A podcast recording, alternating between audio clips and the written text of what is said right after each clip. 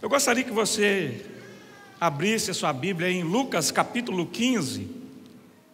Um texto muito conhecido, é uma parábola que Jesus conta e uma parábola muito importante que Jesus ele faz uma comparação com o Pai celestial, ah, com Deus que está à procura de seus filhos.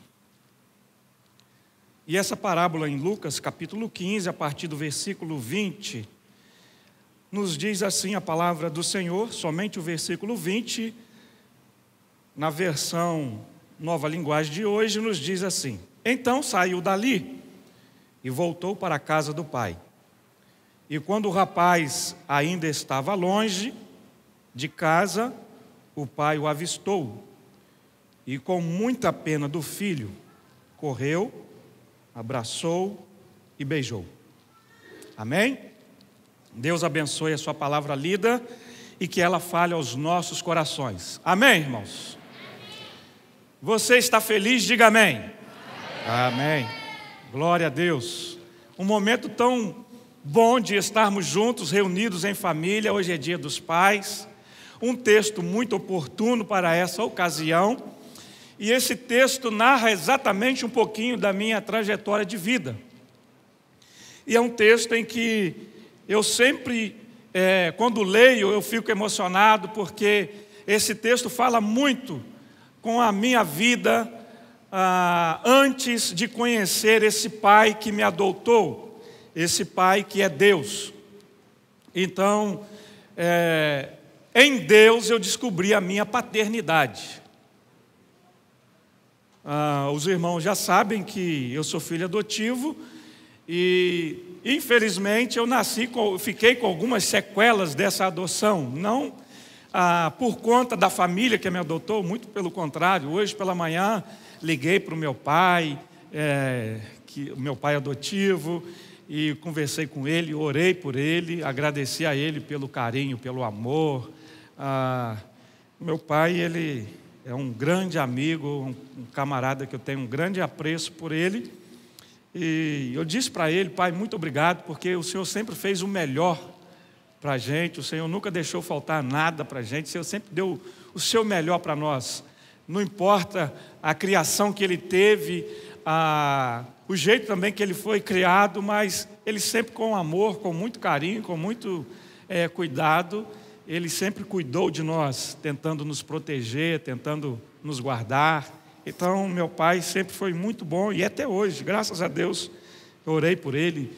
Coisa que eu não conseguia falar que amava meu pai e dar um nó na garganta, né, para os homens aí, que não, não tem esse hábito de falar para o pai que ama, dá um nó na garganta da gente, mas a gente vai rompendo, né, vai desatando esses nós e eu consegui falar para o meu pai, falar com ele que eu amo, consigo beijar o meu pai, eu consigo abraçar o meu pai.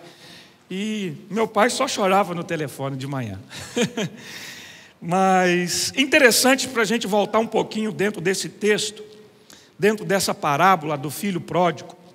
Ah, talvez essa parábola poder, poderia ser chamada como esbanjador e essa parábola ela traz para nós um relacionamento do pai amoroso, da mesma forma Deus que está em busca dos seus filhos que estão perdidos.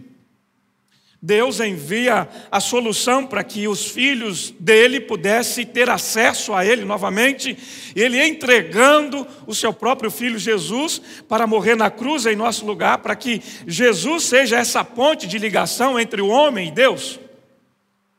Então, essa parábola, Jesus narra para nós, Jesus conta todo esse episódio, todo esse texto, trazendo para nós esse sentimento de Deus em busca do seu filho que está perdido. Outras parábolas, como a da dracma perdida, parábola da ovelha das 99, e o pastor vai atrás dessas ovelhas perdidas, atrás dessa única ovelha. Ele tinha 90, 100 ovelhas, estava lá as 99, mas havia se perdido uma, e ele, esse pastor, vai atrás da ovelha.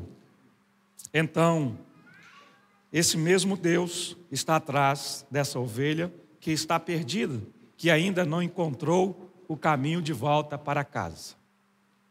Então, resumidamente, esse texto, ele é isso, ele narra sobre isso. E para a gente entrar um pouquinho dentro desse texto, eu queria que você navegasse um pouquinho comigo esse sentimento desse pai. A Bíblia narra para nós, Jesus conta essa parábola dizendo que esse pai, um fazendeiro, e naquela época o filho mais novo, ele podia pedir a herança, ou o pai também podia dar a herança, fazer emancipação do filho. E o mais velho, que é o primogênito, o pai poderia dar duas vezes mais do que o, o filho mais novo. Se o pai quisesse também, não era dever. Então, esse filho, sabendo, conhecendo é, essa verdade, conhecendo essa lei judaica, e aí então ele vai diante do pai e pede o pai a emancipação, ele pede a sua herança. E o pai vai dar a herança para o filho. E nós sabemos que o filho pega esse dinheiro e vai para as boates da vida, vai para as nights, vai curtir a vida, vai viver aquele momento, ah, eu tenho dinheiro, eu tenho independência e eu vou fazer o que eu bem quero. Esse é o todo o sentimento de um jovem. A gente quer sair de casa, as crianças lá em casa falam que vai sair de casa com 21 anos. Fala, meu Deus, vamos ver. Você vai, né, João Pedro? Então, ah, esse jovem, da mesma forma, quis viver sua vida, independente do pai. Mas o pai, como já viveu muitos anos, ele sabe que o filho não iria ter condições de viver a sua independência. O interessante é que esse pai estava sempre à espera desse filho que estava perdido. Jesus narra essa parábola e não deixa assim nenhum vestígio em relação a se o filho mandou alguma carta ou alguma notícia por algum, ah, algum mensageiro. Avisa lá meu pai que está tudo bem comigo. Não, esse pai sempre estava preocupado com o filho. Como é que está o meu filho caçula? Como está o meu filho mais novo? Será que é noite? Será que ele está dormindo em um bom lugar? A gente só consegue ter esses sentimentos depois que nós somos pais. A gente só consegue nutrir esses sentimentos, essas preocupações, depois que nós somos pais. Porque enquanto nós somos filhos, a gente quer viver a vida e não dá satisfação aos pais. A gente quer viver e não, agora eu já, já sou maior de idade e, e então eu não preciso dar satisfação, eu não preciso contar nada da minha vida para o meu pai, porque eu tenho meu dinheiro, eu sou independente. E esse jovem também assim, não é diferente de nenhum de nós, não é diferente de nenhum dos jovens, não é diferente do que nós já vivemos também. Então esse jovem, ele vive a sua vida despreocupado. E aí acaba o dinheiro. Começou então as coisas a apertar. Começa então ele ficar preocupado. Ele começa então a pensar: e agora? O que, que eu vou fazer? E agora? O que vai ser de mim? Porque o dinheiro acabou eu preciso arrumar um local para trabalhar. Eu preciso arrumar um, arrumar um lugar para trabalhar e além. Eu preciso de ter um lugar para dormir, para descansar. E aí ele vai trabalhar em uma cidade totalmente diferente. E ele encontra para cuidar dos porcos, ele encontra esse trabalho para cuidar desses porcos. E um belo dia ele, então, lembra da casa do pai. É sempre assim. Quando as coisas apertam para nós, nós lembramos da casa do pai. Ah, Thomas West disse o seguinte: as piores dificuldades de um indivíduo começa quando ele tem a possibilidade de fazer o que bem entende. As piores dificuldades de um ser humano, de uma pessoa, começa quando ele tem a possibilidade de fazer o que bem entende. Porque cada decisão que a gente toma, a gente sofre uma consequência. Se você toma decisões boas, você vai colher frutos de coisas boas, sobre as decisões boas que você tomou. Mas se a gente toma decisão errada, decisão precipitada, decisão no tempo errado, a gente também vai colher fruto. Aí a gente está usando agora uma, uma frase de efeito, né? Ah, porque eu sou muito ansioso. Uma desculpa.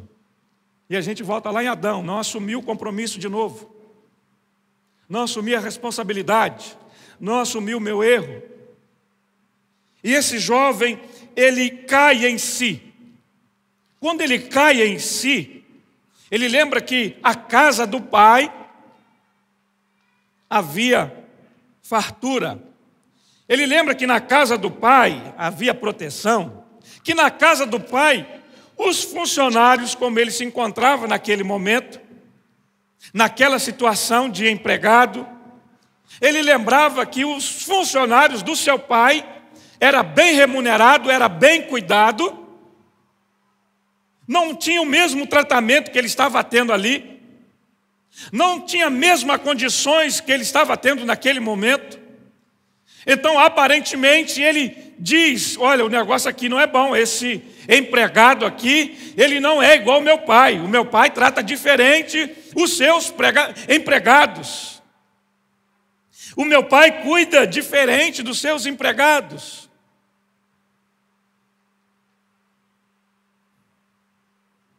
E para a gente poder pensar, eu queria que você pensasse o seguinte comigo, nesta manhã, nesse tema: o pai que nunca desiste. O pai que nunca desiste. Esse pai nunca desistiu do seu filho. E algumas coisas que esse filho, então, ele pensa sobre a casa do pai, e alguma coisa que ele estava pensando, e eu queria que você pensasse comigo com essa frase: a casa do pai sempre será melhor tudo que o mundo te oferece. A casa do Pai sempre será melhor de que todos os prazeres, de que todos os manjares que essa terra pode te dar. A casa do Pai sempre será melhor.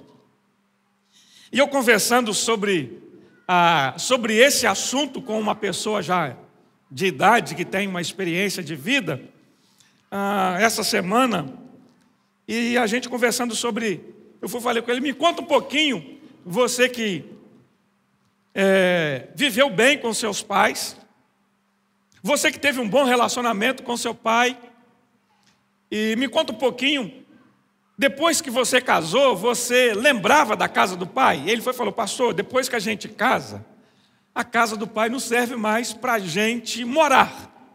Ela serve para a gente visitar. É o lugar que a gente mais vai é na casa do Pai, depois que casa. Ele falou: eu ficava final de semana, às vezes, um final de semana inteiro, ia para uma sexta-feira, quando eu tinha, pegava folga no trabalho, e ficava aquele final de semana, mas era para ser visita. E é interessante que a visita na casa do pai, quando fala o filho vai vir, prepara-se a comida que o filho gosta. Até a nora também começa a receber elogios. Até os netos depois também começam a receber elogios. Ah, ele gosta de banana frita, ele gosta de batata frita. Não, a batata frita, a minha mãe fala, a batata frita do João Pedro da Esther, que eles gostam de batata frita da vovó. Então, a nora gosta de banana frita. Então, a, olha como que a casa do pai eles preparam o ambiente para receber o filho que sempre vem visitar. Então, por isso, querido irmão, que a casa do Pai sempre será melhor do que o mundo possa te oferecer. Vou confessar aqui um, um segredo nosso. No dia dos namorados, num domingo após, foi sábado, aí no domingo saiu eu e a Damares para poder comemorar depois, né? não deu para a gente comemorar no sábado. Os restaurantes estavam tudo cheio. Aí fomos até lá em, em, em patrocínio do Muriaé e não encontramos nenhum lugar que. Eu falei assim: ah, não vou até Muriaé, não, vai ficar tarde. Tinha compromisso na igreja. Para onde que a gente foi? Para a casa do pai. Vamos para casa, vamos lá na minha sogra. Já era caminho, pertinho, né? Lá do Muriaé ali. Pra...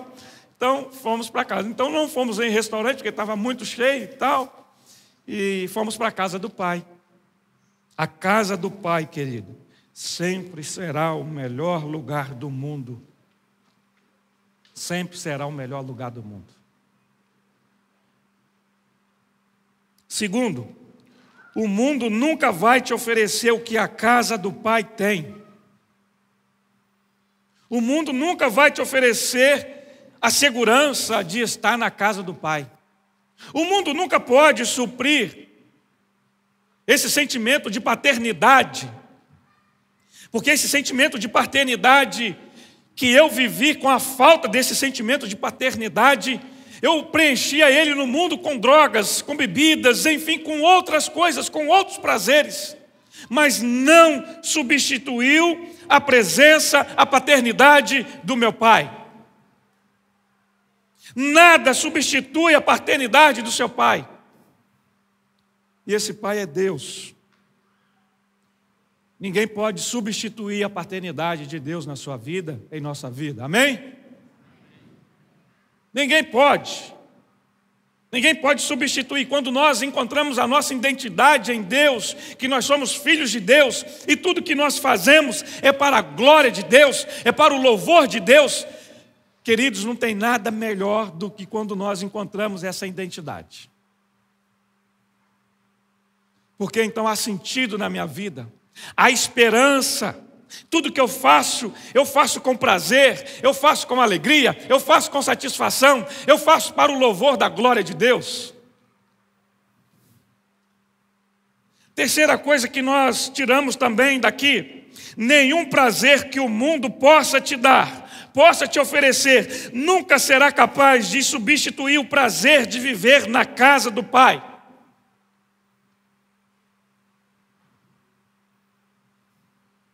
Nada pode substituir o prazer de viver na casa do Pai. É sempre assim, a gente vai lembrar. Esse irmão amigo, ele lembrava da mantinha que a sua mãe fez para ele quando ele era criança. Está frio. Então ele lembra sempre da casa do pai, lembra sempre dos momentos mais felizes. Por mais que talvez você já não tenha mais o seu pai, a sua mãe perto de você, porque já partiram, já se foram. Mas a gente sempre lembra da casa do pai. E esse prazer, nada nesse mundo pode substituir. O prazer de viver, o prazer de estar, o prazer de ser pertencido um dia à casa do meu pai. Então é tempo de você que está longe da casa do Pai Celeste. É a oportunidade que você tem de voltar para a casa de Deus. É a oportunidade que você tem de retornar para a casa do seu pai, que nunca desiste de você, que está à sua espera, que está aguardando a sua volta. Você que é crente, mas que perdeu esse, essa comunhão com Deus, que perdeu esse sentimento de paternidade com Deus, é tempo de voltar nessa manhã. É tempo de você restaurar esse relacionamento com o Pai Celeste, essa comunhão verdadeira, essa intimidade com o Pai.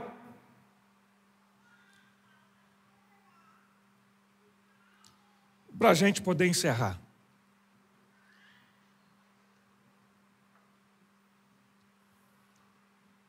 Três coisas acontecem quando voltamos para a casa do Pai. Três coisas acontecem quando nós voltamos para a casa do Pai. Essas três verdades, elas são importantíssimas para nós. Batista tem esse negócio de três, né? Três daqui, três dali. Tinha cinco, mas eu falei, vou colocar só três. Eu não sei se era para ser mais rápido, para resumir, né? Mas eu fiquei agarrado no três. Talvez seja esse número, né? Pai, Filho, Espírito Santo, e a Batista, então a gente cela, né? Pai, Filho e Espírito Santo. Até o sermão, Pai, Filho e Espírito Santo. Três, três pontos, três verdades, três princípios, três pontos. três coisas, três verdades importantes quando nós voltamos para a casa do Pai. E foi o que aconteceu com esse jovem quando ele retorna para a casa do seu pai: arrependimento. Se não houver arrependimento, a gente não voltou. Ele precisou se arrepender. Ele teve que arrepender amargamente de ter tomado aquela atitude precipitada. Ele se arrepende e ele volta para a casa de pai. Ele diz: na casa do pai, os jornaleiros, os seus servos, são muito bem tratados. Então, se o pai me receber de volta, pelo menos como um dos seus servos, tá bom. Então precisa ter arrependimento. Versículo 18, que está em Lucas 15. Ter essa nova atitude. Se não houver arrependimento, não tem mudança de vida. Se não houver arrependimento, você nunca vai voltar para a casa do Pai. Você sempre vai continuar aí defendendo a sua verdade. Tem pessoas que é cabeça dura,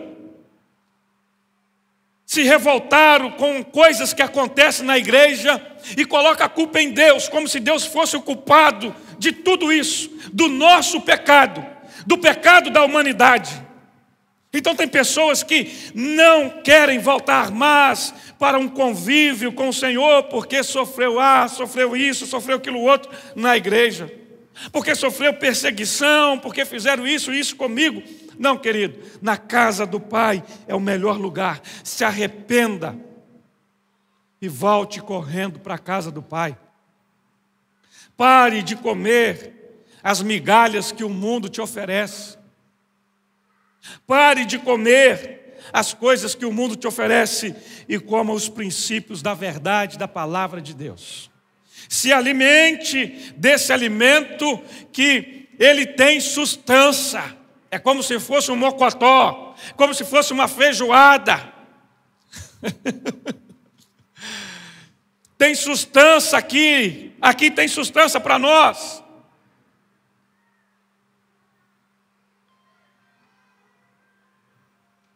Nós devemos nos alimentar da palavra de Deus, do conhecimento de Deus. Então, primeiro eu preciso me arrepender. Segundo, confesse os seus pecados confessar os meus pecados, as minhas iniquidades. Eu me arrependo e confesso. Se eu não me arrepender, se não houver confissão, não há remissão de pecados. Então preciso confessar. Pode chegar para cá, pessoal da música aí, ó. Pode subir, tá bom? Só receber perdão, só recebe perdão quem se arrepende e confessa. O que faz, o que nós precisamos fazer é ter esse sentimento de indignos diante do Pai. O filho teve esse sentimento de indigno. Eu não sou digno mais de ser chamado filho do meu pai. Mas se meu pai me receber de volta, se meu pai receber-me de volta, pelo menos como um dos seus servos, como um dos seus empregados, mas não é isso que Deus tem para nós. Deus, quando nos coloca, quando somos filhos dele, queridos, ninguém tira essa paternidade, ninguém pode roubar essa paternidade em Deus.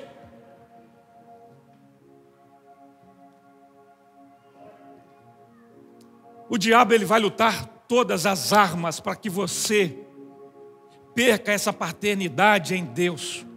Porque se você perder a sua paternidade em Deus, você será e ficará vulnerável às coisas que este mundo nos oferece. Nós ficaremos encantados com os manjares, com as coisas, com os prazeres deste mundo.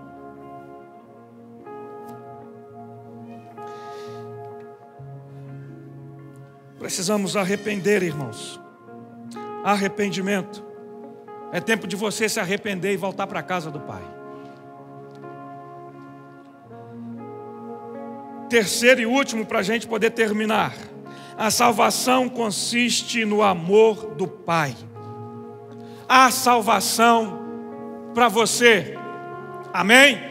Há salvação para nós. Há salvação porque ela consiste no amor do Pai.